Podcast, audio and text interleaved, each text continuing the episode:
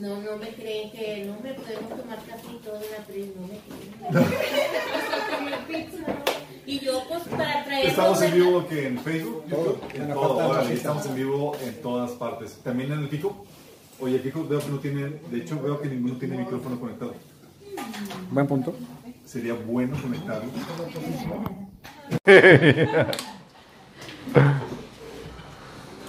Tienes que abrirle la tapita que tiene ahí. Sí, ahorita ya, ahorita van a escuchar mejor. Bien fuerte ahí conectándolo. Bien fuerte. Ok, ya estamos ahora sí con los micrófonos puestos. Digo, no en vano todo esto, siento que me jala para adelante todo el micrófono. Um, qué padre verlo, chicos. Qué padre que nos reunamos para adorar a Dios, disfrutar de su presencia, disfrutar de lo que es Él. ¿Verdad que sí? Está padrísimo bañarnos en la presencia de Dios. Sobre los que llegaron tarde, pero Estuvo padrísimo. se lo perdieron. Sorry, se lo pierden, sí, se lo pierden. Ah, los invitamos a los que quieran venir a- acá a Monterrey a visitarnos, están bienvenidos. Somos una iglesia bien nice, no pedimos diezmo. Damos café gratis. Vamos, café gratis, donas. Sí, serio que si les dieran una toma, chicos.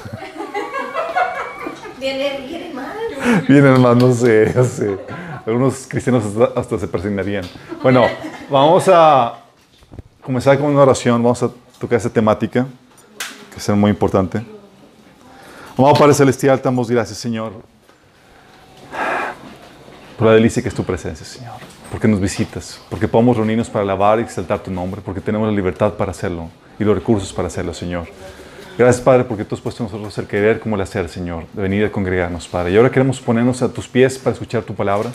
Te pedimos, Padre, que tú hables a través de mí, que me ayudes a articular con claridad las palabras, Señor, y que esas palabras se siembren en los corazones de todos nosotros, Señor, y produzcan los cambios deseados, Señor, en nuestras vidas, Padre.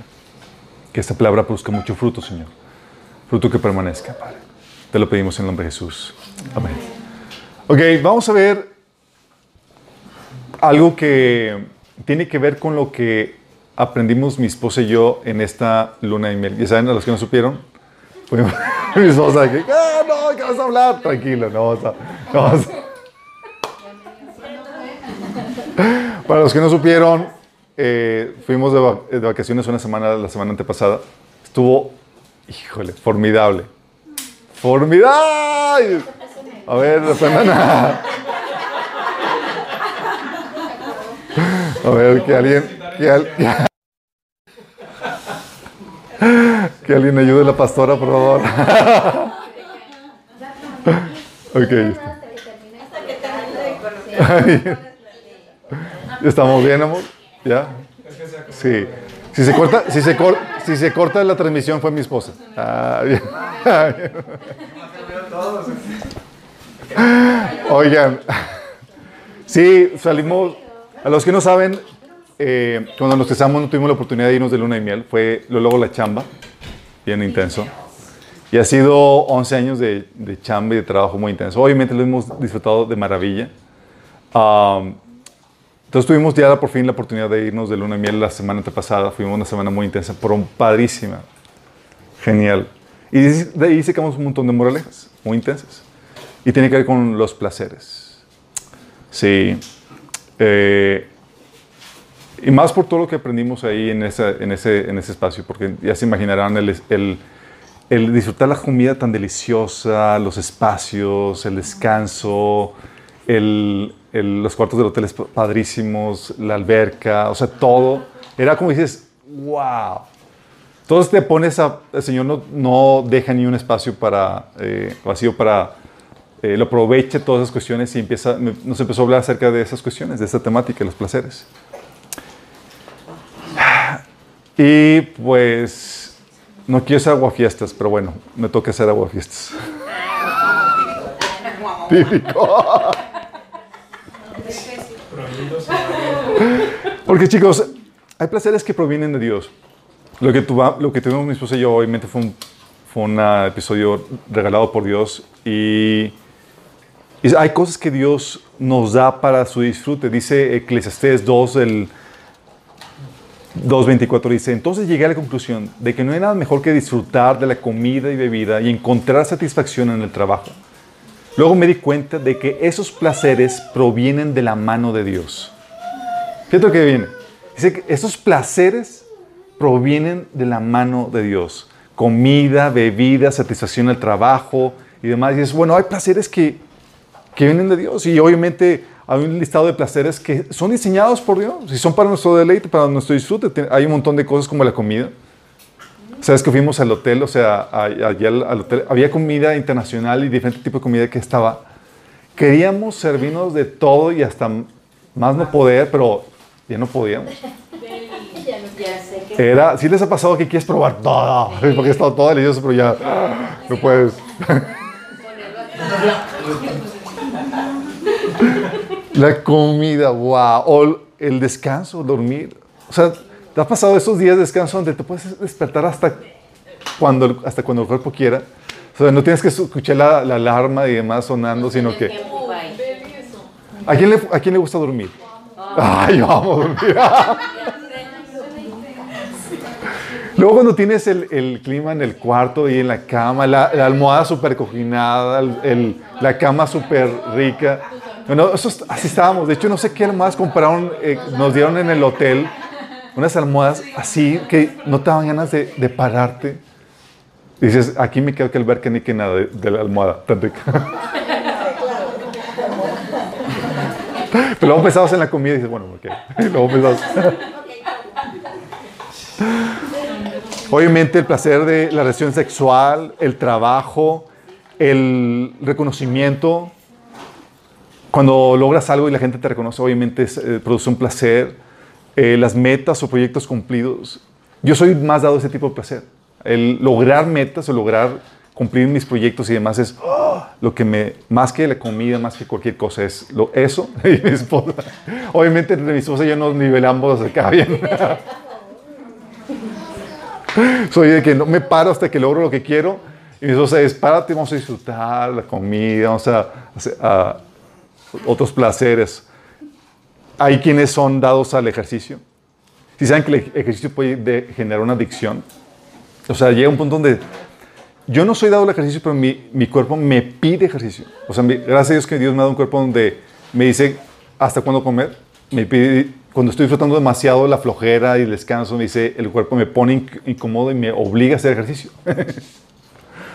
pero el ejercicio también genera un placer. Oigan, las mujeres, las compras, si les ha pasado de el estrenar algo, el ver algo y, y poder... sí, amén. Gloria a Dios. Ay. Obviamente se da en todos, pero principalmente se da en las mujeres, sí, el shopping. Placeres, la Biblia menciona también como el vino. El, el vino lo menciona como parte de los placeres. Eh, hay, oye, los postres. Nos tocó conocer o probarnos de postres. Oh my goodness. No. Qué rico. Oye, ¿te ha pasado que ya estás lleno y ya no puedes más, pero ves el postre y dices, no, pues no, a ver cómo lo hacemos, pero cabe porque cabe. ¿Quieres hasta gelatina de, de? Postres, oye, viajes, ir a conocer, explorar nuevas tierras o lugares y demás, es padrísimo, es parte de los placeres.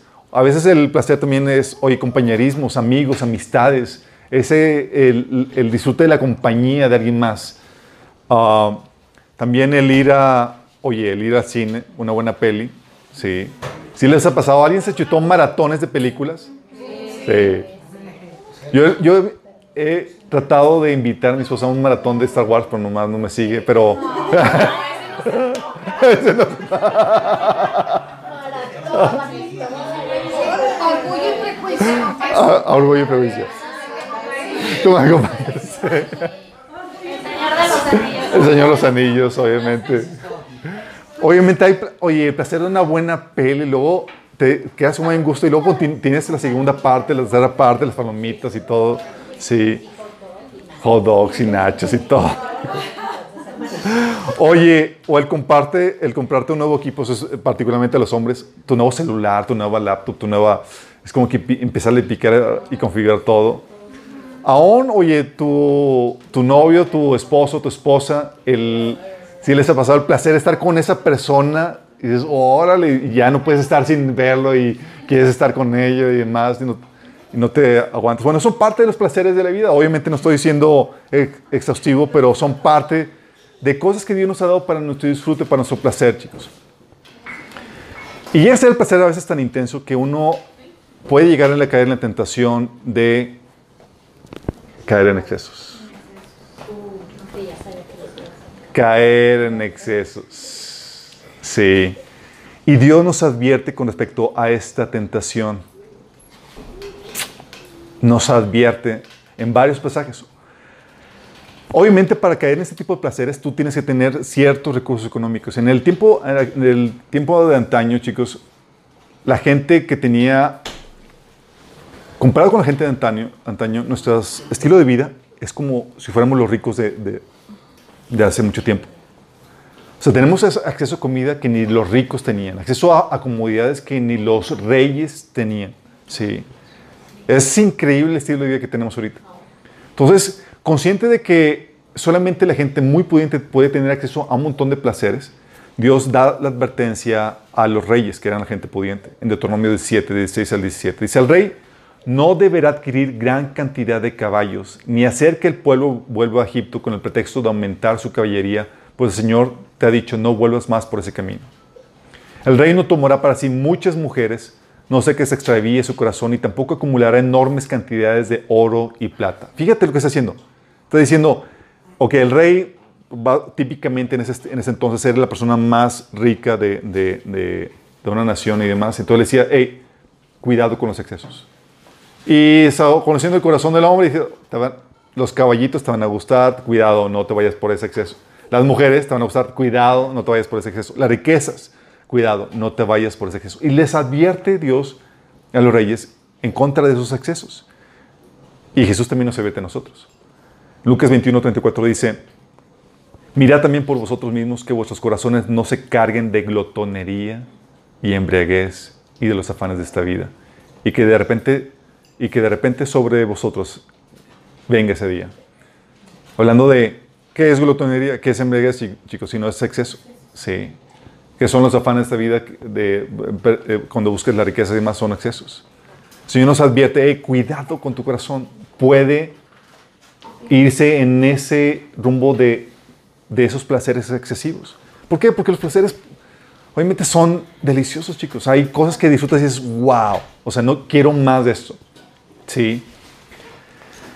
Pero muchas veces no estamos conscientes de, de cómo opera nuestro cuerpo con los placeres. Y cuando hablo de nuestro cuerpo, estoy hablando particularmente cómo opera nuestra mente. Porque todo el placer, chicos, no es en la lengua, no es en nuestro cuerpo, es, es en, en la mente, chicos. Es en nuestro cerebro. Sí. Y es aquí donde tienes que entender cómo opera eso. Y cuando hablamos de placeres, estamos hablando de, de una, eh, un químico que se llama la dopamina, que produce esos placeres, chicos. Sí. También la dopamina mezclado con opiáceos, que son eh, eh, químicos similares al opio. Y de hecho, lo- de hecho, la dopamina se le llama la hormona de la adicción, del placer. Sí. ¿Qué es lo que sucede en el proceso de placer, chicos? Esos son los niveles de dopamina cuando llega, cuando uno está buscando un placer. ¿sí? Primero se tiene el apetito, el deseo, la expectativa. Ya con tener la expectativa, el deseo, empieza a crecer la dopamina. El deseo de- ya la, ansia de satisfacción y demás. Sí. Se dispara entonces la dopamina cuando hay esa motivación, esa expectativa. Obviamente, eh, Te voy a poner un ejemplo. Tienes hambre, ¿sí? Y ya te imaginaste lo que quieres, ya te lo estás saboreando. La, la dopamina se disparó, ¿sí? Oye, te antojaste- se te antojó una hamburguesita acá con el filete, con, con su tocinito, su salchicha, su quesito y toda la cosa. Ya la dopamina se fue, sí, va en aumento. Obviamente cuando te haces de la hamburguesa, cuando al inicio cuando se obtiene lo que se desea, la dopamina llega a su tope, a su clímax. La empiezas a saborear y dices, ¡oh! Y estás experimentando un pedacito de cielo en la tierra aquí, con esa pequeña hamburguesa. Sí, la dopamina llega a su tope y da la sensación de plenitud, de placer máximo, de éxtasis. Y te lo estoy poniendo con ejemplo de comida, pero aplica para cualquier cosa, para cualquier placer. ¿sí? Y como, conforme se va satisfaciendo, ese deseo llega, la sensación de satisfacción, la dopamina empieza a disminuir. ¿sí? Eh, y llega al punto de relajación donde te sientes lleno, completamente satisfecho, y la dopamina llega a niveles normales. La sensación de clímax desapareció, ya estás satisfecho, ya, estás ya vuelves a la normalidad.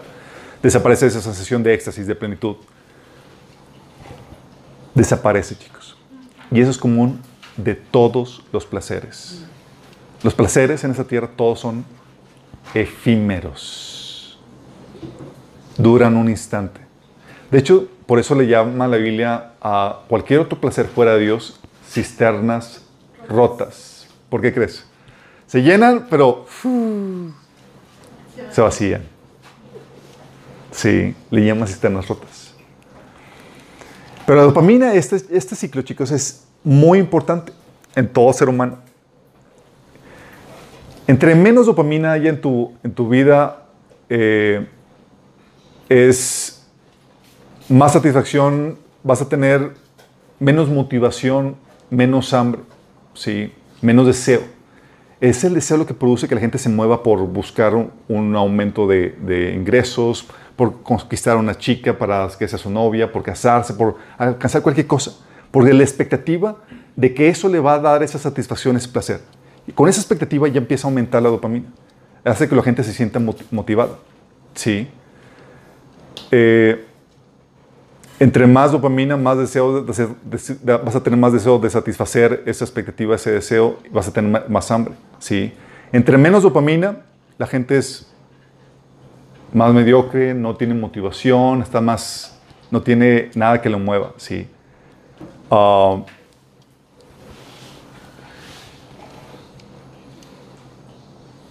lo interesante aquí de esto, chicos, es que esos placeres no solamente son efímeros, sino que el mismo placer repetitivo hace que el placer vaya en decremento.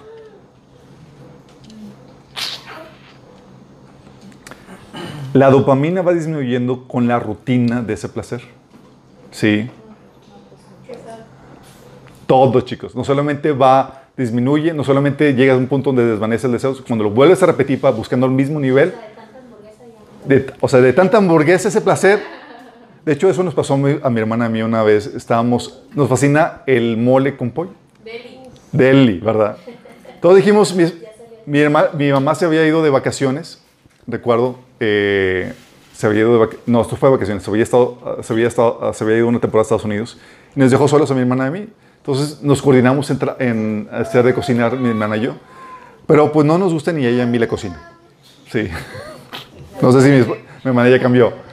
Entonces era un punto donde dijimos, oye, ¿y si se, nos ocurrió la grandiosa idea? Decimos, oye, ¿y si hacemos para toda la semana y ya no cocinamos? Dices, wow, buena onda. Entonces hicimos un montón de pollo con arroz y, y, y mole. Y pues es lo que nos gusta, pues vamos a hacerlo así, a montón. Oye, primer día, wow, qué rico y demás. Segundo día, ¿qué de comer? Pues pollo con mole y arroz, órale. Y, ah, pues lo vas disfrutando. Tercer día es como que, ay. Cuarto día, oh. Quinto día no puede ser, ya, ah. ¿Qué fue lo que pasando? La sensación de placer fue disminuyendo. La do- dopamina va disminuyendo.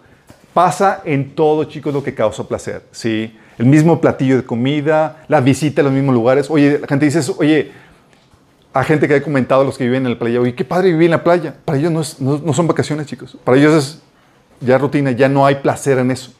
¿sí? También por eso la gente, al inicio, cuando comienza la relación matrimonial, pues estás teniendo relaciones sexuales con, la, con una persona, con, el- con tu ser querido y demás, y es el placer al máximo, y luego empieza a caer la rutina y empieza a nivelarse el, el- la- la- el énfasis o el, placer sexual con, el- con la misma persona. Por eso mucha gente busca, en el mundo obviamente, buscan aventuras y más algo que le, que le dé esa, eh, esa nueva expectativa o ese nuevo sabor. Sucede lo mismo para muchos aspectos de vacaciones. Eh, oye, cuando te compras una nueva tele, estás bien feliz y demás, pero de repente ya empieza a decaer el encanto, ¿sí? Te compras un nuevo celular, tu nueva tableta, y va disminuyendo el grado de placer. Eso se aplica para todo, ¿sí? Va disminuyendo. Ya compraste la tableta, es como que, wow, duró una semana, dos semanas, y ya disminuye. Y quieres volver a experimentar eso y vuelves a comprar otra cosa. Pero ya no te satisface al mismo, al mismo nivel. Sí. Lo que hace que aumente el nivel de placer es lo nuevo, chicos. Lo nuevo trae nuevo, de nuevo, vuelve a, a volar, eh, a levantar los, los puntos de placer. ¿sí? La dopamina se dispara con algo nuevo. Si estás satisfecho o no, eso no importa. Tú puedes tener tu platillo y estar satisfecho de que ya estás lleno. Te comiste un delicioso plato de comida, pero llega un nuevo platillo que se ve delicioso un póster acá, dices, no importa, me lo voy a chutar. Porque la dopamina se fue otra vez al pico por la expectativa, el placer de un placer nuevo, diferente. Sí. Eh, y estás satisfecho, llega el postre, o ya viste una peli, pero apareció otra peli que te gusta. Y se dispara dopamina. Sí. Oye, lo, ma- lo mismo pasa para cualquier tipo de placer. La novedad dispara la dopamina. Pasa para el placer culinario, el placer sexual, pasa para el placer de, de lo que tú quieras. Lo nuevo dispara eso. ¿sí?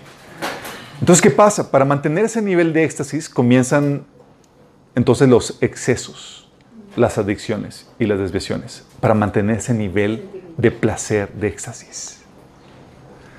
Sacrificas esa sens- sensación de, saci- de saciedad, por ejemplo, y estoy lleno, pero no puedo dejar ese postre irse por sí mismo. Sí, no puedo dejar, que se desperdicie. Sí. Y aparte, la dopamina se me acaba de disparar y aunque estoy lleno, pues puede más ser la sensación de placer que la que la de saciedad. Entonces buscas repetir el mismo nivel de placer con cosas nuevas. Pero como la misma cantidad no satisface al igual que antes, buscas la misma sensación de satisfacción que al principio, le añades más cantidad o más variedad. Sí. Y empiezan los excesos, las adicciones. Ya no te conformas con lo que tienes, quieres más y más experiencias.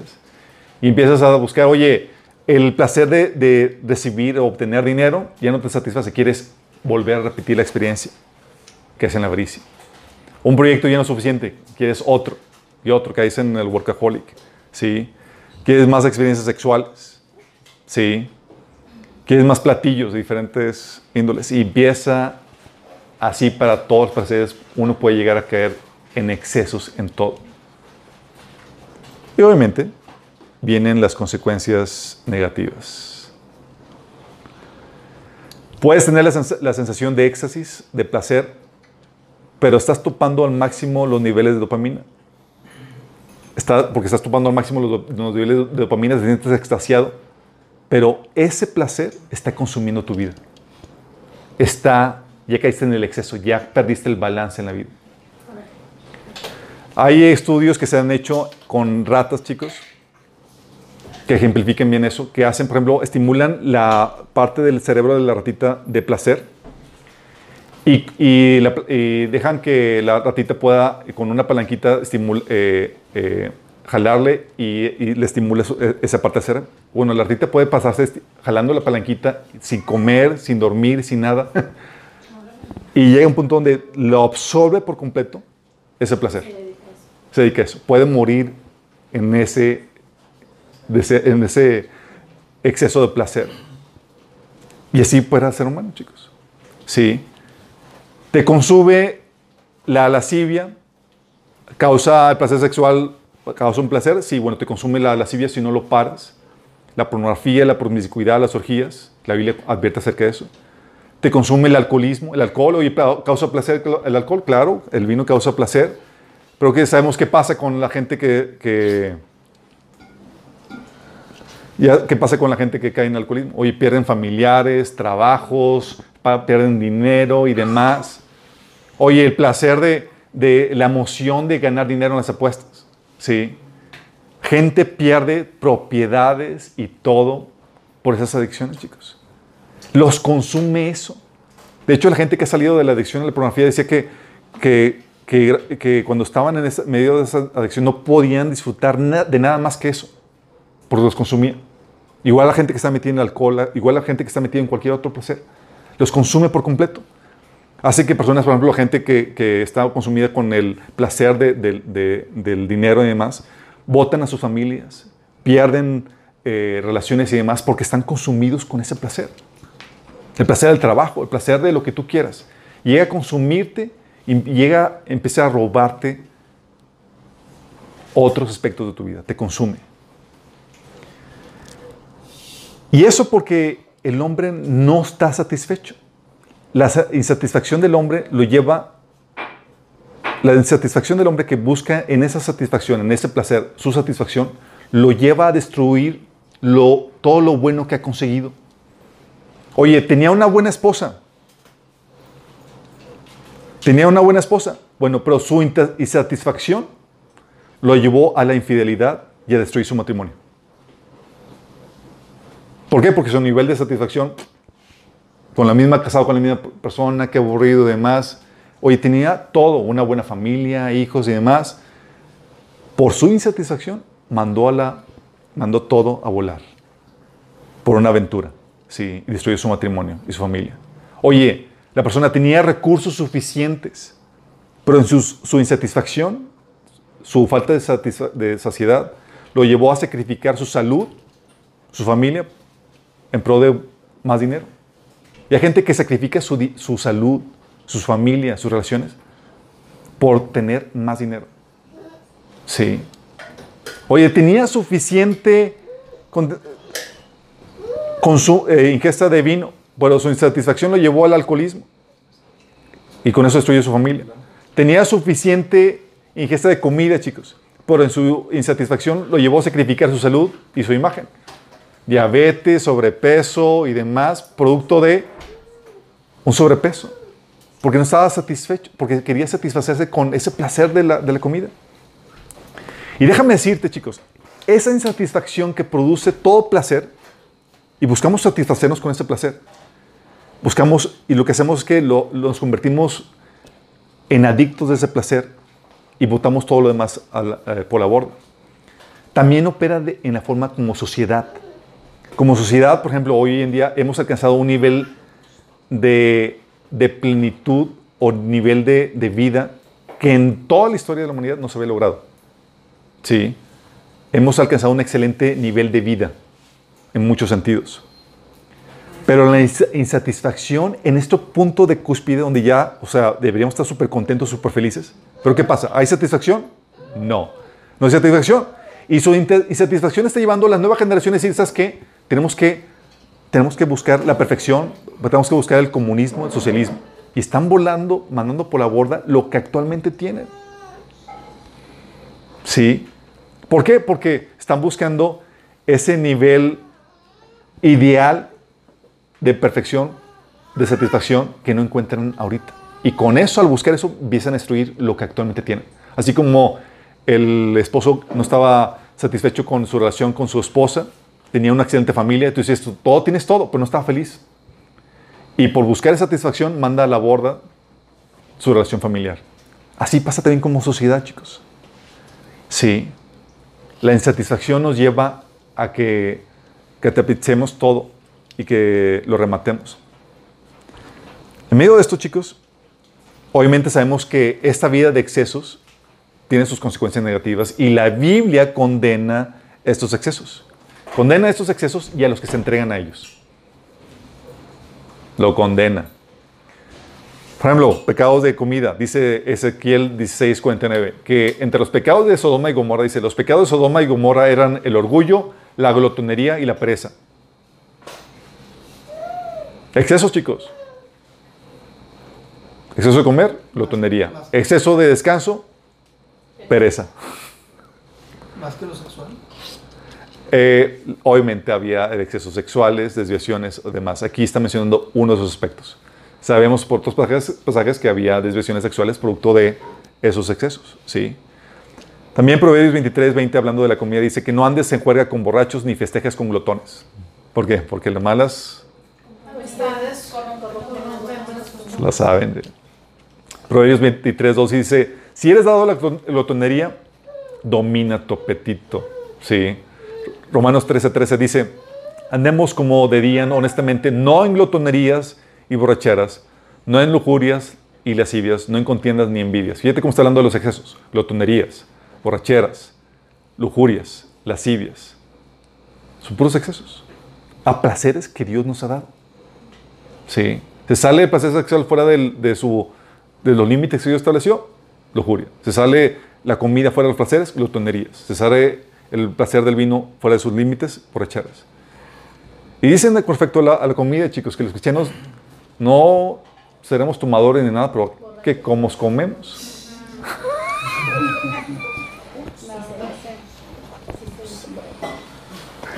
Y ese es uno de los pecados más así como que sobre, eh, que casi no lo pelamos, pero es parte de las cosas que la Biblia condena. Es un exceso a un placer que Dios ha ordenado. El vino obviamente es otro placer, dice Proverbios 23, 21, pues borrachos y glotones, dice, por su indolencia acaban harapientos y en la pobreza, los borrachos y, y glotones.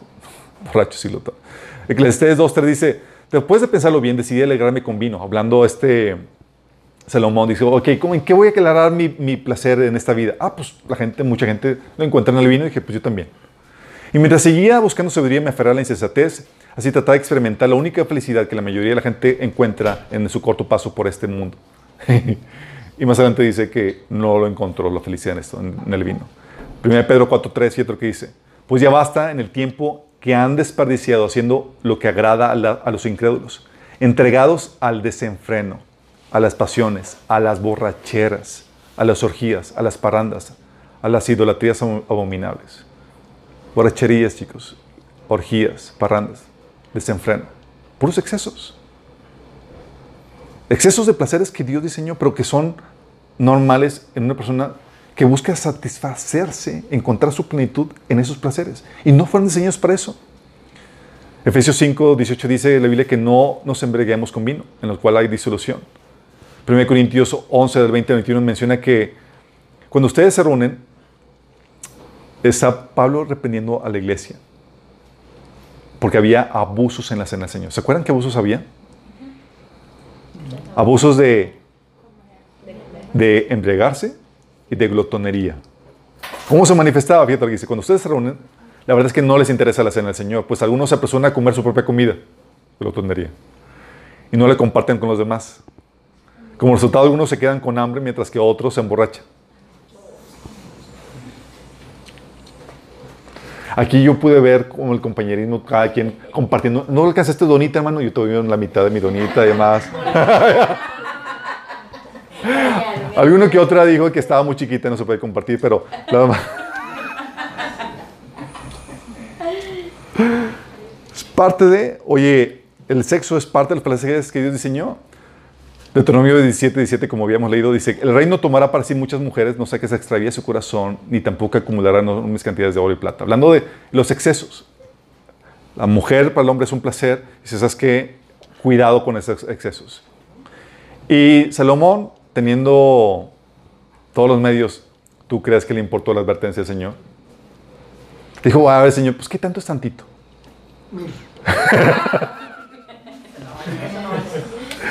y se la bañó. Dice 1 Reyes 11, del 1 al 4. Fíjate lo, un poquito exagerado Salomón, pero dice, ahora además de casarse con la hija de Faraón, el rey tuvo amoríos con muchas mujeres moabitas, amonitas, edomitas, idomitas, hititas,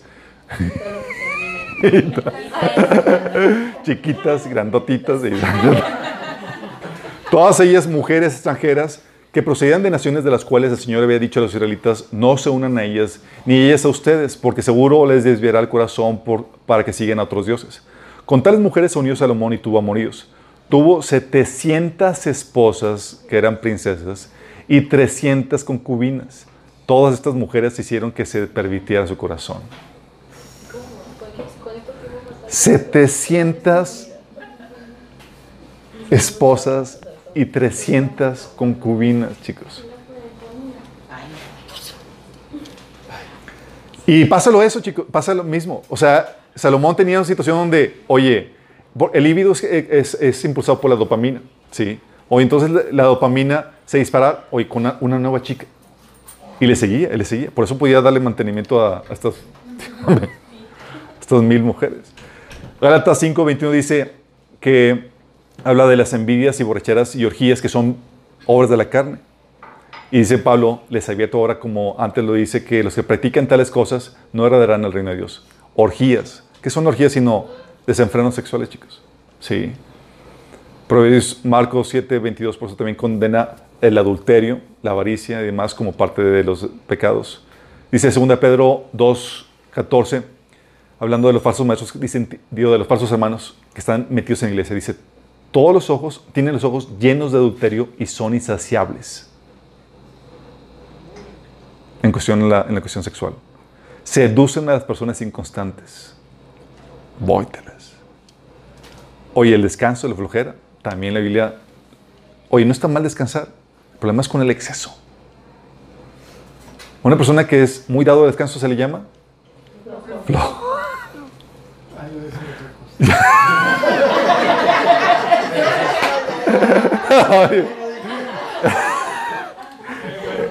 En México se le llama de otra forma también. Proverbios 6, de- del 8 al 11 dice, perezoso, ¿cuánto tiempo más seguirás acostado? ¿Cuándo despertarás de tu sueño? Un corto sueño, una breve siesta, un pequeño descanso, cruzado de brazos, y te asaltará la, promesa, la pobreza como un bandido y la escasez como un hombre armado. Proverbios 19, 15 dice, la pereza conduce al sueño profundo, el holgazán pasará hambre. Hablando de las consecuencias negativas que produce el exceso de descanso. Proverbios 23 dice, si te encanta dormir, terminarás en la pobreza. Mantén los ojos abiertos y tendrás comida en abundancia. Oye, proyectos, metas. Es parte de lo que hizo este Salomón. Yo me catalogo, esta es mi debilidad, soy honesto. Sí. Si no es por mi esposa que me ayuda a balancearme, que me ayuda a parar, esa es mi tendencia. Salomón, teniendo los medios, hizo, probó todos los placeres inimaginables, chicos. Y entre ellos, ¿sabes que Voy a emprender un montón de proyectos. Dice, también traté de encontrar sentido en la vida edificándome enormes mansiones y plantando enormes viñedos, hice jardines, parques, y los llené con toda clase de árboles frutales, construí represas para juntar agua con la cual regar todos mis huertos florecientes, compré esclavos, esclavas, y otros nacieron en mi propiedad. También tuve enormes manadas y rebaños, más que cualquiera de los reyes que vivieron en Jerusalén antes que yo. Junté grandes cantidades de plata y oro y el tesoro de muchos reyes y provincias, etcétera, etcétera. Empieza, dice, todo lo que, lo que quise lo hice mío, no me negué ningún placer, hasta descubrí que nada me daba gran satisfacción. Dice, hasta, hasta descubrí que, na- que me daba gran satisfacción trabajar mucho, la recompensa de toda mi labor. Pero al observar todo lo que había logrado con tanto esfuerzo, vi que nada tenía sentido. Ah. Era como perseguir el viento. Salomón. Más adelante, digo, en el, en el capítulo 1, versículo 3 al 8, dice, ¿qué obtiene la gente con trabajar tanto bajo el sol? O sea, llegando a un punto donde ya emprendí tanto proyecto, dice, ¿qué- y- ¿para qué? O sea, no encontré satisfacción. Dice, las generaciones van y vienen, pero la tierra nunca cambia, el sol sale y se pone y se apresura a dar toda la vuelta, pero vuelve a salir. Y demás, Eh, dice, todo es tan tedioso, imposible de escribir. No importa cuánto veamos, nunca quedamos satisfechos. No importa cuánto oigamos, nada nos tiene contentos. Dice el capítulo 2, versículos 18 al 28. Llegué a odiar todo el trabajo que hice en este mundo porque tengo que dejárselos, dejarles a otros lo que yo he ganado. Fíjate. O sea, estaba en- en- así, encontrando satisfacción y dices, ay, odio mi trabajo. Porque se lo tengo que dejar a otra persona. Dice, y quién sabe si mis sucesores serán sabios o necios. Sin embargo, se van a apoderar de todo lo que yo he adquirido bajo el sol a través de mi destreza, mi esfuerzo. Qué absurdo. Así que, desilusionado, me di por vencido y cuestioné el valor de todo mi duro trabajo en este mundo. Qué tremendo. Gracias a Dios que en Cristo, esta perspectiva, cambies todo tu trabajo, va a tener su recompensa eterna. Qué genial. Incluso la Biblia habla de conocimiento también como exceso, chicos. Cuando lo estás usando para satisfacer tu vacío. Ahí les dejo el pasaje. Hablan de que este es uno del 6 al 18. Que este Salomón se abocó a, ok, conocimiento, esto me da placer también. Y se abocó a eso y encontró que nada más le producía dolor. Oye, o las charlas. Hay personas que les fascina platicar. ¿Sí les ha tocado? sé que aquí no hay ninguno. Pero esas personas que, oye, te vas con esa persona, tú no hablaste, tú más escuchaste y quedó tan satisfecha porque la, persona, la otra persona habló y dice, wow, qué padre es platicar contigo. Y tú ni, pues, ni dije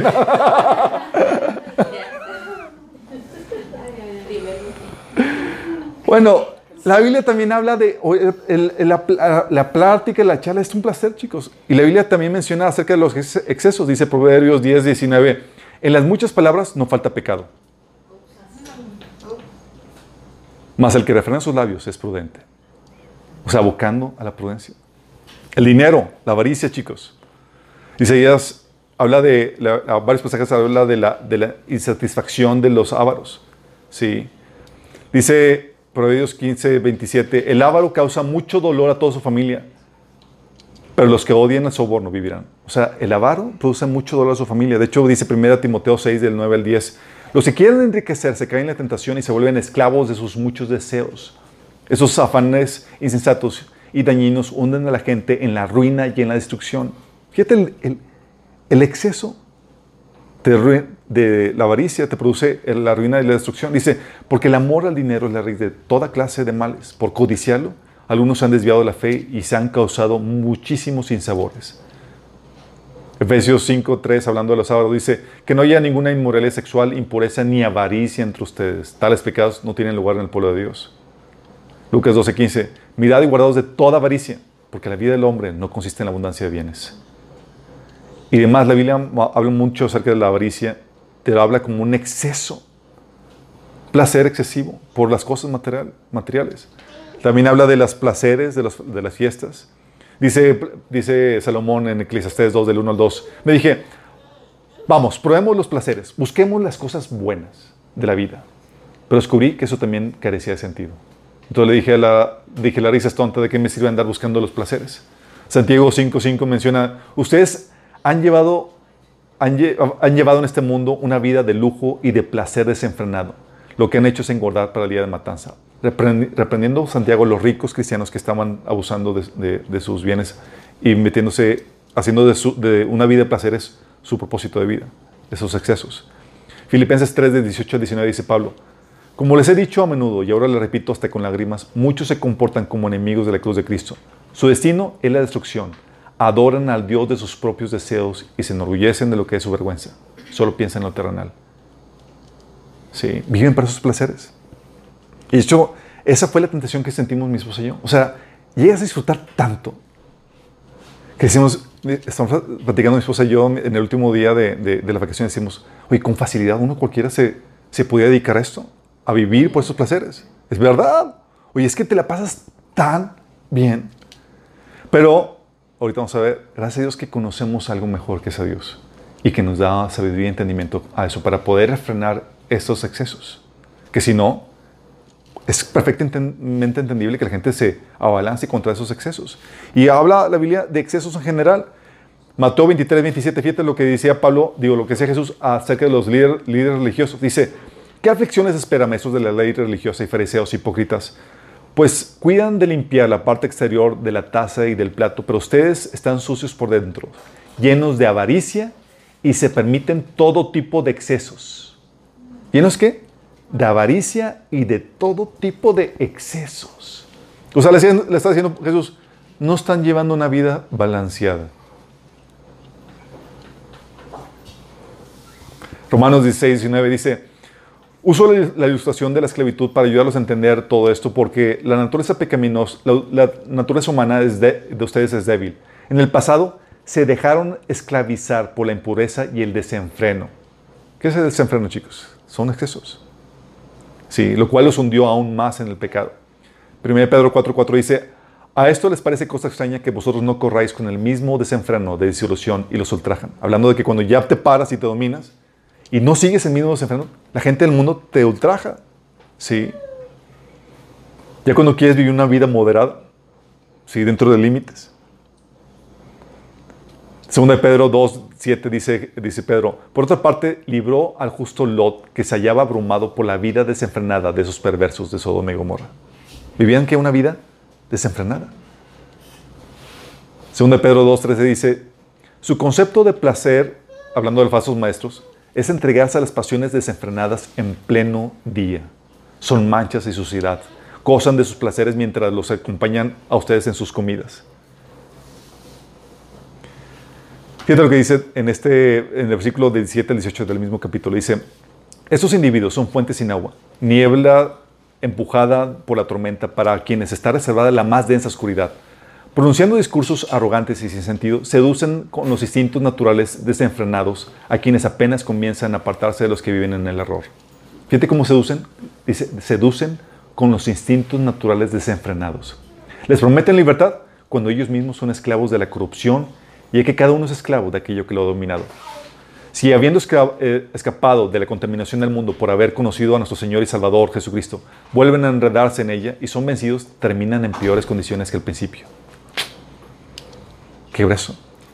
Romanos 13, ya, ya les había leído, dice, ya que nosotros pertenecemos al día, vivamos con, la con decencia a la vista de todos. No participemos en la oscuridad de las fiestas desenfrenadas, ni las borracheras, ni vivan en promiscuidad sexual, ni eh, en inmoralidad, ni se metan en peleas. Hablando de los excesos. Excesos en general, chicos. Y sabes que un requisito de los líderes de la iglesia era que debían de vivir vidas balanceadas, es decir, no entregados a los excesos. Dice 1 Timoteo 3:3 que el, el anciano no debe ser dado al vino.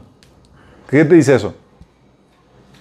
O sea, se sabe moderar ni pendenciero, ni codicioso de, de ganancias deshonestas, sino amable, apacible, no avaro. O sea, no, que no se va, va a los excesos del vino, ni a los excesos del dinero.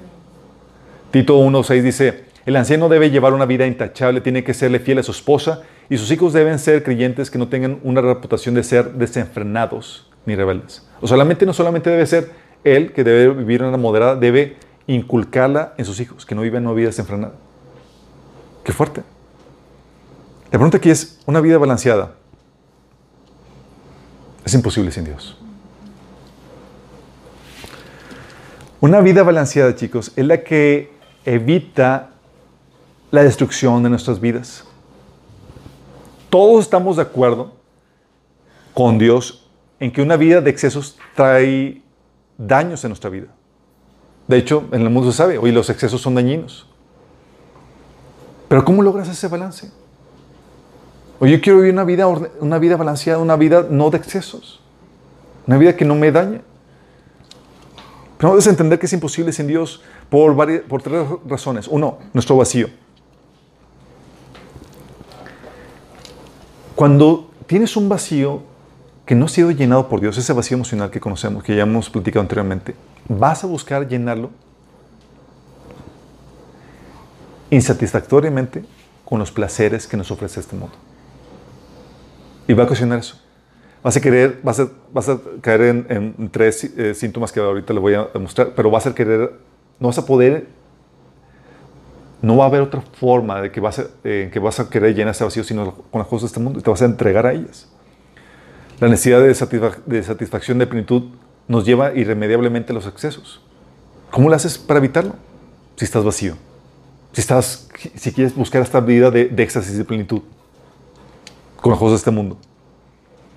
Dice Jeremías 2.13, porque dos males ha hecho mi pueblo. Me dejaron a mí fuente de agua viva y cavaron para sí cisternas, cisternas rotas que no tienen agua. Te lleva a la cúspide del placer, pero uf, es efímero, desaparece. O va disminuyendo y no encuentras satisfacción, como dice la canción de los ¿cómo se llama? Rolling Stones. Exactamente.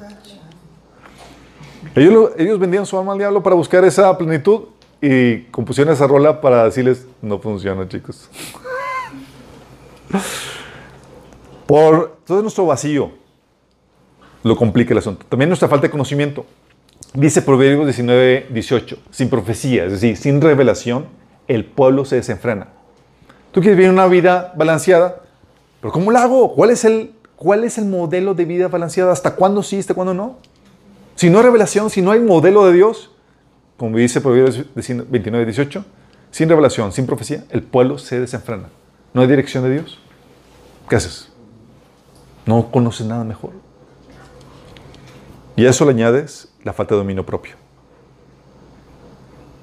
Dice Pablo, hablando de la vida del hombre natural, el hombre que no tiene el Espíritu de Dios, dice, amo la ley de Dios con todo mi corazón. Pero hay otro poder dentro de mí que está en guerra con mi mente. Este poder me esclaviza el pecado que todavía está dentro de mí. Soy un pobre desgraciado. ¿Quién me libertará de esta vida dominada por el pecado y la muerte? O sea, quiere obedecer, quiere hacer las cosas bien, vivir esta vida balanceada y en orden, pero caigo. Oh.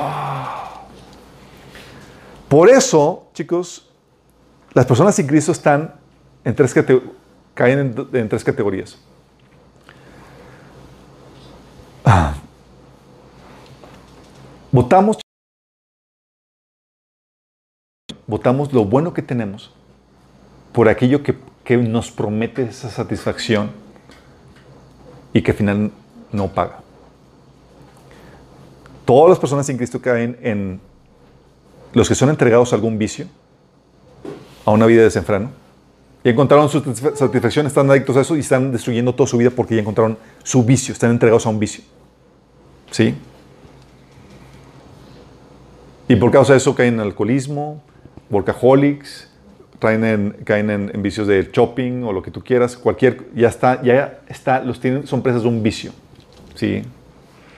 ¿Cómo se le llaman los que, los que son viciosos en, de compras?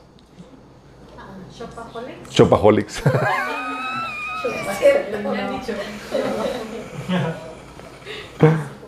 Sí. Compa- compradores impulsivas. Compulsivas. Compulsivas. Femenina. O son entregados a un vicio, a una vida desenfrenada en algún área de su vida, ¿sí? que lo está consumiendo y está causando destrucción al respecto a otras, a otras áreas de su vida. O tienen un estilo de vida de carrera de ratas, si no sé si nos escuchan la frase, que están corriendo tras aquello que piensan que les va a dar su plenitud. Viven una vida de insatisfacción. Perdón. Ah, ah. Viven una vida de insatisfacción corriendo tras aquello que les va a dar plenitud. Piensan de que tan pronto me gradúe voy a ser feliz. Ah, que llegan, no, no, no, pero es que tan pronto me case. Ah, no, no, no, tan pronto tengan mis hijos. No, es que tan pronto consiga la maestría. Ah, no, tan pronto consiga mi casa. Y viven con la dopamina así en alto además porque tienen la expectativa de que algo más les va a satisfacer y viven una vida insatisfecha en el presente, pero con la expectativa de que van a ser. Sí. Viven miserables en el presente, pero con esperanza. ¿Sale? Con esperanza. Es con la señorita Esperanza. Corriendo insatisfechos tras aquello que piensa que les dará plenitud. Entonces caen estos dos eh, perfiles y el perfil que ya alcanzó todo, el perfil depresivo. Ya consiguió todo lo que quería y pudo probar que no satisface nada. Jim Carrey. Que decía que le gustaría que todos fueran ricos para que se dieran cuenta que eso no satisface. O sea, él estaba consiguiendo, estaba, estaba, en, el, en el punto 2, corriendo insatisfecho tras aquello que le prometía satisfacción. Lo consigue y no consigue. Y hay gente que ya ha logrado obtener todo lo que quisiera en su vida y terminan en la misma situación patética que Salomón escribiendo Eclesiastés. Él consiguió, buscó todos los placeres, chicos. Mujeres, ahí va. Proyectos, oye, riquezas. eh. Y llegó al punto final donde dice, nada me satisface. Nada me satisface. ¿Sí? Entonces caen en un estado depresivo. Tú lees Eclesiastés y está bien deprimente. Dices, ¿qué onda? ¿Y por qué lo incluyeron en la Biblia? ¿Alguien sabe? Para que me explique. No. no, acuérdense que el libro, que el Antiguo Testamento, chicos, estaba en un estado de insuficiencia. Es decir, no era suficiente para hacerte justo y no era suficiente para hacerte feliz. Y la Biblia te pone Eclesiastés en el Antiguo Testamento para hacerte saber que esa plenitud solamente viene con Cristo. Sí. Entonces, todas las personas sin Cristo caen en estos tres perfiles. Lo mejor que puede suceder, chicos, es que el perfil más saludable es el 2 de la gente que está eh, con la expectativa de que algo más lo va a hacer feliz. Sí. Pero tú sabes ya, tú ya sabes que nada te va a hacer feliz si no es en Dios. Por eso una vida balanceada solamente es posible con Dios. Con Dios satisfaciendo. El Señor viene a traer esa satisfacción que nada más puede traer en esta tierra, chicos. Y hace que vuelva a estados normales la dopamina que fluye por tu cuerpo. sí, es como que, ah, eh, el, sueño de, tal proyecto, demás, ah, pero ya tengo ya lo que me satisface principalmente. Ese proyecto es, ya vuelve las dopaminas a estados normales. Dice la Biblia, hablando de esa satisfacción en Juan 7, del 37 al 39, Jesús diciendo, en el último día solemne de la fiesta, Jesús se puso de pie y exclamó, si alguno tiene sed, que, vendan, que venga a mí y beba. De aquel que cree en mí, como dice la Escritura, brotarán ríos de agua viva. Con eso se refería al Espíritu que habría de recibir más tarde los que creyeran en Él. Hasta ese momento el Espíritu no había sido dado porque Jesús no había sido glorificado todavía. Entonces estamos hablando de el Espíritu, la presencia de Dios en nuestro corazón, que dice Romanos 5.5 que nos llena con su amor, nos hace sentir plenos, satisfechos. Dice Salmo 63 del 1 al 6 que el Señor viene a satisfacernos mejor que un banquete. Dice, oh Dios, tú eres mi Dios, de todo corazón te busco. Mi alma tiene sed de ti. Todo mi cuerpo te anhela con esta tierra reseca y agotada donde no hay agua. Te he visto en tu santuario y contemplado tu poder y tu gloria. Tu amor inagotable es mejor que la vida misma cuando te alabo. Te alabaré mientras viva. A ti levantaré mis manos en oración. Tú me satisfaces más que un suculento banquete. Dices, wow, llegas a un punto donde ah, estoy satisfecho. Si les ha pasado que están se mete en la presencia de Dios y dices, wow, Señor, no quiero salir de aquí. Estás pleno, estás satisfecho. De hecho, de hecho dice Salmos 90, 14, sácianos cada mañana con tu amor inagotable para que cantemos de alegría hasta el final de nuestra vida. Sácianos. Por eso lo buscamos a Dios en el día a día. Y, con Dios como el satisfactor, separa el hambre que causa el desenfreno, chicos ya está satisfecho. Y eso hace que el, refreno, que el hambre que causa ese desenfreno se pare y empiece a producir el balance. 1 Timoteo 6, del 5 al 8 dice, este es el que, hablando del falso maestro, dice, este es el que piensa que, los, que la religión es un medio de obtener ganancias, de ganancias. Es cierto que, que la verdadera religión o la vida sometida a Dios eh, obtiene o genera grandes ganancias, pero solo si uno está satisfecho con lo que tiene. Porque no trajimos, porque nada trajimos a este mundo y nada podemos llevarnos. Así que si tenemos ropa y comida, contentémonos con eso. Fíjate cómo está hablando de que cómo la sumisión a Dios trae grandes riquezas, dice, pero solamente cuando hay satisfacción en el corazón. ¿Y quién da esa satisfacción? El Señor. Hebreos 13:5 hablando de, de esa satisfacción. Dice, sean vuestras costumbres sin avaricia, contentos con lo que tenéis ahora, porque Él dijo, no te desamparé ni te dejaré.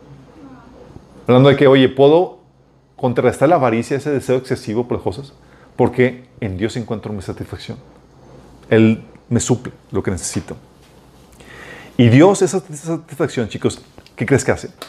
Hace que las cosas más simples y sencillas adquieran un nuevo valor y sabor. ¿Sí te ha pasado que de repente, ahora con Cristo, las cosas más sencillas como que antes no disfrutabas, como ir, salir a caminar y más, wow, empiezas, empiezas a sentir un, sabor más pleno y dices, oh, pues esto es X, pero me empiezas a disfrutar de una manera sobrenatural. ¿Sí? Y eso que lo que decía Pablo en Filipenses 4 del 11 al 12, decía, no digo esto porque esté necesitado, pues he aprendido a estar satisfecho. Otro se dice, a contentarme en cualquier situación en que me encuentre. He aprendido a estar satisfecho. Dice, solo sé lo que es vivir en pobreza y lo que es vivir en la abundancia. He aprendido a vivir en todas y cada una de las circunstancias, tanto a quedar saciado como a pasar hambre, a tener de sobra como a sufrir escasez. En todas esas situaciones, Pablo ha aprendido a estar contento, satisfecho. Y es algo que, es algo que solamente Dios puede hacer. Dios llega llega a darte satisfacción o plenitud incluso en situaciones que parecieran desagradables. Situaciones como incluso de, de sufrimiento. Llegan a ser incluso sabrosas. Por eso dice Santiago que tengamos por qué, por sumo gozo, cuando pasamos, suena bien masoquista, dices, ¿qué pasó? Porque con Dios hace que las cosas aún más desagradables en esta vida adquieran un sabor y un nuevo significado. Y le da plenitud a eso. Dios es el que evita que tu hambre, tu insatisfacción, arruine lo bueno que tienes. Sí, hoy tienes una hermosa familia, ya no es arruinada por una aventura que estás buscando para satisfacer tu vacío. Sí. Tenías algo, ya no lo botas para buscar aquella promesa de satisfacción.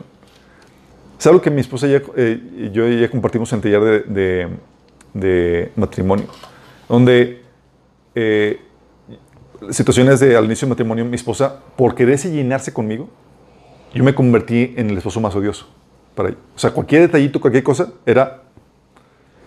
Entonces era pura crítica, era pura condenación y demás.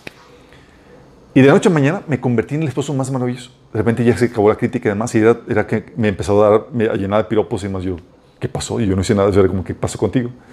Dice, no, y me dice, es que me, me di cuenta que me estaba queriendo llenar contigo. Sí. Entonces me metí con Dios, me llené con Él, y ya tú no eras necesario para mi satisfacción.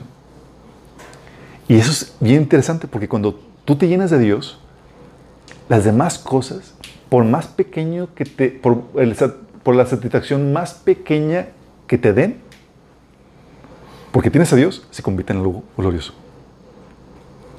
Y solamente Dios hace eso. ¿Me explico? Porque, oye, me dio tantito, pero, ah, pero con Dios hace que se vuelva glorioso. Probar a Dios eh, hace que hace que el desenfreno se pueda evitar con facilidad. En ese episodio que estábamos, mi esposa y yo que les platiqué, que estamos en las vacaciones, en el último día estábamos viendo de que qué rico nos la pasamos. O sea, pudimos entender cómo la gente se puede abocar a ese estilo de vida. Y daba la tentación de que, oye, vamos, damos toda la porra y nos dedicamos a buscar esos placeres. sí. Eh, pero al pensar en que eso nos separaría de nuestro principal satisfactor, que es Dios, es no suelto Dios por nada.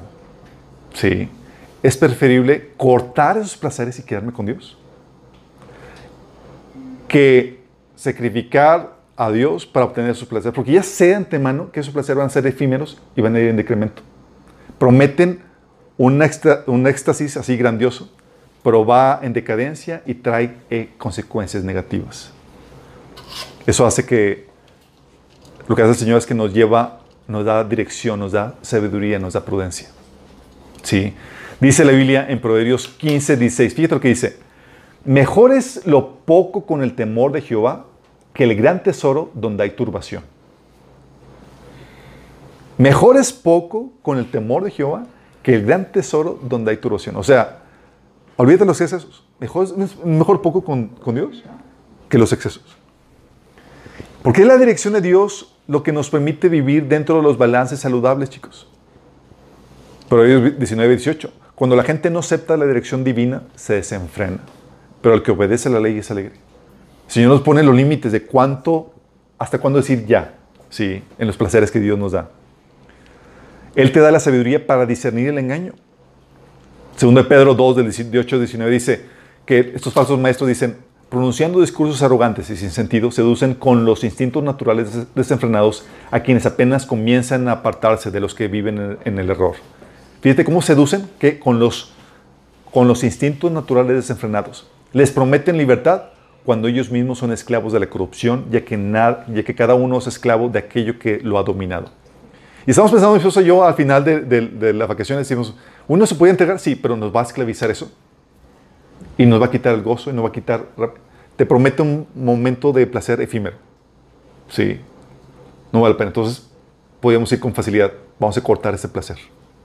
Vamos a ponerle un alto. Sí. Y vivir la vida balanceada que Dios, que Dios nos dé. Dice 2 Corintios 6, del 12 al 13. Ustedes dicen, se me permite hacer cualquier cosa, pero no todo, no todo les conviene. Y aunque se me permite hacer cualquier cosa, no debo volverme esclavo de nada. Todas las cosas me son lícitas, mas no todas convienen. Todas las cosas me son lícitas, mas no, yo no me dejaré dominar por ninguna, dice la versión de Reina Valera. Ustedes dicen, la comida se hizo para el estómago y el estómago para la comida. Es cierto, aunque un día Dios se acabará con ambas cosas. Pero ustedes no pueden decir que nuestro cuerpo fue creado para la inmoralidad sexual. Fue creado para el Señor y el Señor le importa nuestro cuerpo. Entonces aquí Pablo diciendo, eh, no te debes dejar dominar por nada. Sí. Y si tú te entregas a ese placer desenfrenado, te va a dominar, va a controlar tu vida. Puedes encontrar grandes niveles de satisfacción momentánea, pero con consecuencias destructivas a tu vida. Y el Señor ya te da sabiduría en cuanto a discernir eso. Se te presenta el placer así, wow, glorioso y con éxtasis así de dopamina así enorme. Dices, sí, pero pues ya sé lo que viene después. El Señor ya me dio sabiduría. Y detrás de esa fachada de placer y de éxtasis grandioso, sé que hay una insatisfacción que viene después y destrucción si me entrego ese placer. Y como ya sé de antemano, puedo decirle no, por más glorioso que se vea ese placer. Es Dios guiándote a ti mismo a parar, a decir no, o basta, o hasta aquí, aunque el placer esté en su clímax. Lucas 9:23 dice, y le decía a Jesús a todos, si alguien quiere venir en pos de mí, niegues a sí mismo, tome su cruz cada día, síguenme. Ese decir no, chicos, ¿sabes qué es? Es negarte a ti mismo. O sea, tu, tu carne dice, sí, entrégate ese placer. Pero tu conciencia y el espíritu dice, no, córtale. Córtale, ya fue suficiente. Pero está, Dios, es que puedo, y te lo visualizas, puedo entregar este placer y vivir en, esta, en este cúspide de, de dopamina. Y dice, no, ya, lo justificas. Pero tú ya sabes, tú ya sabes que hay detrás de ese placer, hay un decremento, hay una satisfacción y hay destrucción. Entonces debes estar dispuesto a cortar el placer por ti mismo. Ay, Chin. Es el secreto de la vida balanceada, chicos. Es hasta aquí. Tienes que parar cuando estás satisfecho y sabes que has comido suficiente. Es ya, pero se ve delicioso para ti. Ya. Sí, suficiente. Sí. Tienes que parar la bebida cuando sientes que se te está subiendo. Porque Dios te ha puesto un límite. ¿Sabes qué límite es? En su sabiduría te ha dicho no a la borrachería. Y ya te sientes que está subiendo. Ya. El placer del deseo sexual, cuando se está saliendo los límites por Dios, ya sabe los límites. Y te prometen fuera de los límites, así, cúspides de placer sexual, desenfrenado. Pero dice, eh, eh córtale. Ese placer va a ser momentáneo, va a traer otras perversiones y va en decadencia y trae destrucción. Sí. por tu avaricia, cuando sabes que, o tu avaricia, sabes que ya tienes suficiente y Dios, y está la tentación de creer todavía más.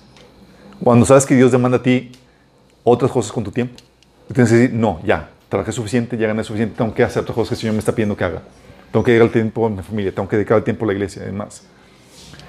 1 Timoteo 3.2, como ya hemos dicho, pero es necesario que el obispo sea irreprensible, marido de una sola mujer, sobrio, prudente. Ese sobrio, prudente, chicos, está hablando de no dado los excesos. ¿Sí? Tito 2.2 dice que los ancianos sean sobrios, serios, prudentes. Sí. Entonces Dios es el que nos va dirigiendo. ¿Se imaginan, chicos? Llegas tú con la hueste de que no, ya es suficiente. Pero oh, es tan bien delicioso de placer, vamos a entregarnos a este. Hay que cortarle esto. Pero tú ya sabes el secreto para una buena vida es una vida balanceada donde tienes que decirle, no, ya, suficiente. Obviamente, a veces es demasiado, chicos. Y tu cuerpo dice, si cabe, si cabe el postre. Otro bonito se cabe. Come precioso. Come. Oh, Todo, acuérdense que todo pecado, todo, sí, es todo pecado reiterativo, sí, puede abrir puertas, exactamente. Pero Dios es aquí, nos llega a empoderarnos. Segundo Timoteo 1.7 dice, pues Dios no nos ha dado un espíritu de timidez, sino de poder, amor y dominio propio.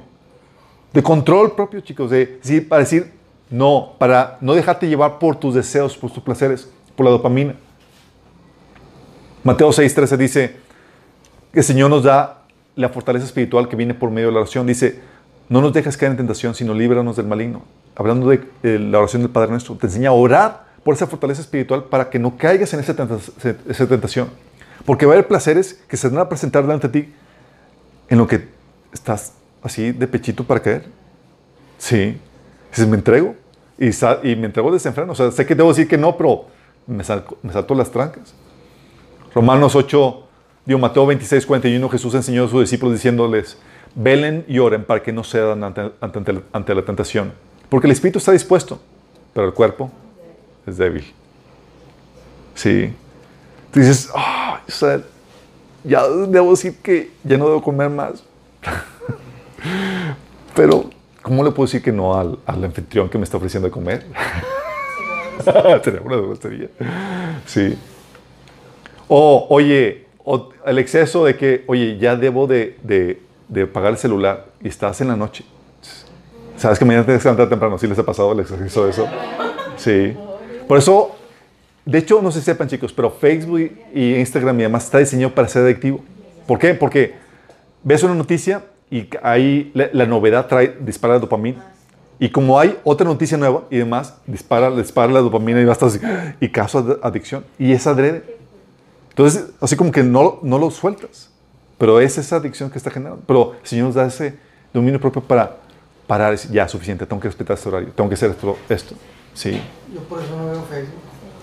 No, sí. quiero ver todas las historias. Sí. Dice, y es el Espíritu el que nos da la fortaleza, chicos. Dice, sin embargo, ustedes no viven según la naturaleza pecaminosa, la cual te entrega al desenfreno, sino según el Espíritu, si es que el Espíritu de Dios vive en ustedes. O sea, es el Espíritu Santo el que te empodera para poder parar a esa naturaleza desenfrenada que, te- que hay en la naturaleza pecaminosa. Romanos 8, 12 al 13 dice, por tanto, hermanos, tenemos una obligación, pero no es la de vivir conforme a la naturaleza pecaminosa, porque si ustedes viven conforme a ella, morirán. Pero si por medio del Espíritu dan muerte a los malos deseos del cuerpo, vivirán. O sea, por medio del Espíritu podemos parar y darle muerte a esos malos deseos, a esos deseos desenfrenados. Entonces, ¿qué pasa, chicos? A nosotros nos toca hacer los aguafiestas, pero en realidad somos los que queremos disfrutar la, vid- la, la buena vida, la buena vida balanceada. Con Dios es posible cortar el placer y ser feliz. Como que la comida, ya, suficiente. ¿Cómo lo hiciste? Oye, el trabajo, ya, suficiente. Oye, al, al- a la cuestión sexual, a la cuestión de, de lo que ves en, en pelis o lo que tú quieras, cualquier placer, podemos decirle, ya, basta. Sí, porque si me entrego ese placer, si no le pongo un alto, me hundo, exactamente. Y empieza el, eh, la- empieza el proceso de caída. Empieza esta destrucción de mi vida. Pero con Dios nos llama a vivir vidas balanceadas, no entregadas al desenfreno. Porque Dios nos ama, chicos, y quiere lo mejor para nosotros. Todo eso sucede con toda persona que se entrega al placer desenfrenado. Ese placer le roba los demás aspectos de la vida. Manda a la borda familia, hijos, trabajo, lo que tú quieras, salud y demás, por ese placer. Y Dios dice, no, te doy el poder para poder parar eso y disfrutar con prudencia, con medida, con sobriedad. A ti te doy el poder para decir no. A ti te doy el poder para decir hasta aquí. A ti te doy el poder para decir basta. Y esa vida balanceada, esa vida, vida moderada, esa vida refrenada, es la que nos va a dar mayor plenitud. Pero solamente se consigue con Dios. No quiere que ningún placer nos domine. No quiere que ningún placer nos robe de otras bendiciones que Él ha preparado para nuestra vida. No quiere que nos llenemos de ningún placer terrenal, lo cual conduce al exceso, pero quiere que nos llenemos con Él para que disfrutemos con Él todos esos placeres que Dios nos ha dado. Pero es con Él. Sí. Entonces nos- está en nosotros, el Señor nos ha dado los recursos para poder vivir esta vida balanceada. Pero tienes que estar consciente de la tentación. Y tienes que estar consciente que hay esos placeres que te están invitando a que te entregues a ellos. Sí. Seduciéndote. Pero tú ya sabes. Y porque ya sabes, y porque te da el Espíritu Santo, y porque en Dios está tu satisfacción, puedes decir, basta. Es lo que mi esposa y yo aprendimos de, esta, de, esta, de este viaje. Y no, sí podemos entregarnos, pero votar a Dios por esto, nunca. Pero decíamos, ¿qué tal si nunca hubiéramos probado a Dios con facilidad? Con facilidad te entregas. Por eso la importancia de que pruebas a Dios. Las personas que se entregan a Cristo, por eso, ¿se acuerdan cuando vimos el culto a Dios? Las personas que van a la iglesia más encuentran un nivel mayor de felicidad que las personas que no van a la iglesia más. Pero no es porque la iglesia dé algo así, es la presencia de Dios, es Dios mismo. Cuando lo experimentas, encuentras una satisfacción, una plenitud. Por eso la gente cuando se entrega a Cristo, dicen, oye, te veo algo diferente, ¿por qué te tan alegre? ¿Por qué te tan, tan bien? "Ah, Es que encontré a mi amado. Y votamos cosas por estar aquí. Y votamos otras cosas y sacrificamos otras por Él. Sí. Porque sabemos que es lo que nos da la plenitud. Exactamente, solamente lo para llenar. Por eso, Señor, encontrar satisfacción en Dios te, te ayuda a cortar otros placeres, a sacrificar otras cosas para tener lo, obtener lo que realmente importa. ¿Vamos?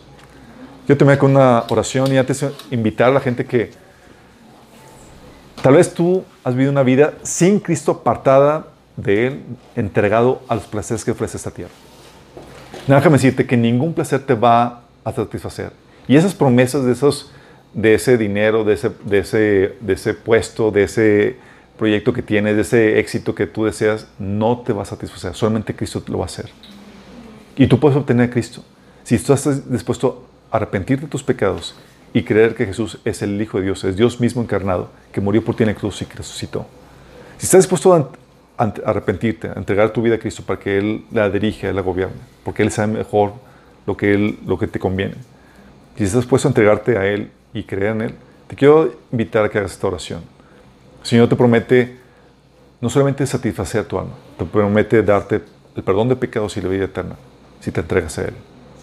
Si quieres hacerlo, déjame guiarte en esta oración. Dile, Señor Jesús, en esta noche, en este día, Señor, me arrepiento de mis pecados. Perdóname, Señor, por hacer mi voluntad, seguir mis propios caminos y no los tuyos, Señor. Pero me arrepiento. Te pido que me perdones, que me salves, que me des la vida eterna.